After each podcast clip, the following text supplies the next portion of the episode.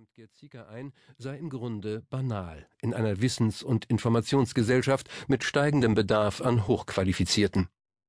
Beruhigend könnten die Zahlen dennoch auf solche Schulabgänger wirken, die von Medienberichten irritiert sind.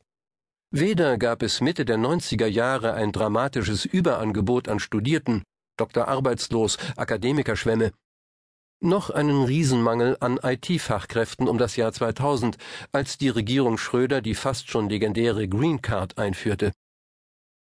Der Arbeitsmarkt für Akademiker war durchweg relativ stabil und ausgeglichen, sagt Zika.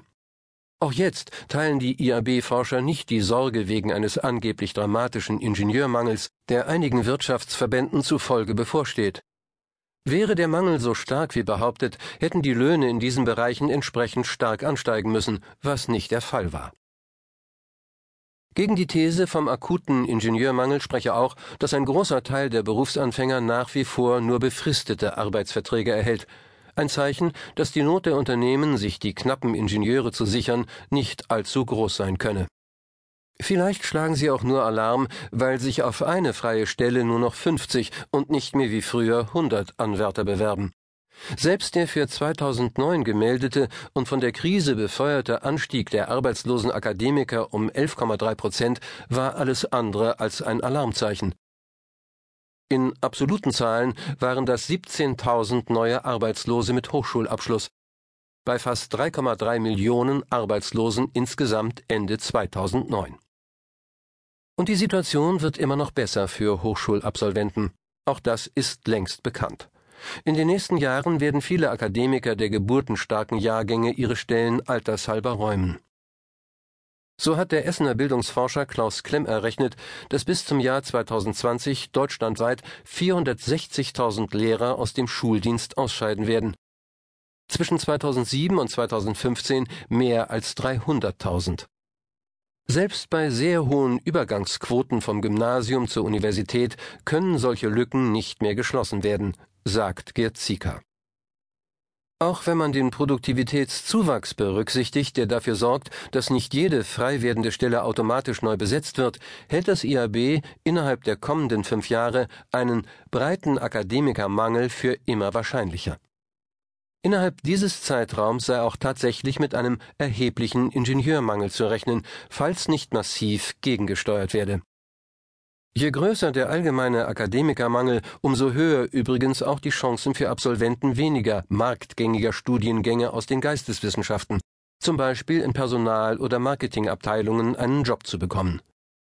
Etwa ab 2020 ist mit einer so dramatischen Entwicklung zu rechnen, dass selbst bei hoher Zuwanderung und stark zunehmender Erwerbstätigkeit von Akademikerinnen der Mangel nicht mehr zu kompensieren sein wird. Das war die gute Nachricht. Die schlechte könnte man so zusammenfassen. Es gibt zu viele Ausbildungsberufe, Studiengänge, Abschlüsse, Sonderwege, zu viele Informationen, zu viele Möglichkeiten.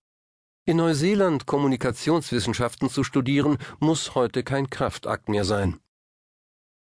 Susanne Heiser, Berufsberaterin für Abiturienten in der Arbeitsagentur Stuttgart, erlebt dieses zu viel bei Jugendlichen, die verunsichert und desorientiert erscheinen, die sich erschlagen fühlen von der Informationsflut.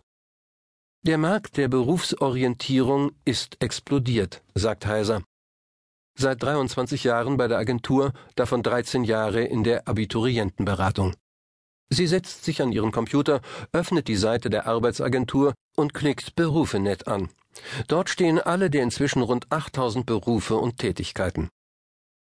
Man kann sich zur angestrebten Qualifikationsstufe filtern, stößt auf weitere Links auf Zahlen, Daten, Fakten. Wussten Sie, fragt Heiser rhetorisch, dass nach dem 11. September Studiengänge für Rescue Engineering, Hazard Control oder Security and Safety Engineering entstanden sind? Es ist ein kleines, schlichtes Zimmer mit begrenztem Ausblick, in dem sie arbeitet, aber sie eröffnet ein wahres Berufspanorama, das interessant sein kann für Beobachter, jedoch zunächst zu groß und widersprüchlich für 17-jährige, unentschlossene Berufssucher. Auf Heisers Tisch liegt ein Blatt, auf dem ein Kollege den Karrierestart von Maschinenbau- und Elektrotechnikingenieuren in den Jahren 1996 und 1998 nachgezeichnet und es mit Gute Zeiten, schlechte Zeiten überschrieben hat. 1996 kamen die Absolventen von der Uni oder Fachhochschule erstmal zu uns. Wenn es gut ging, fanden sie ein Praktikum oder eine Zeitarbeitsfirma.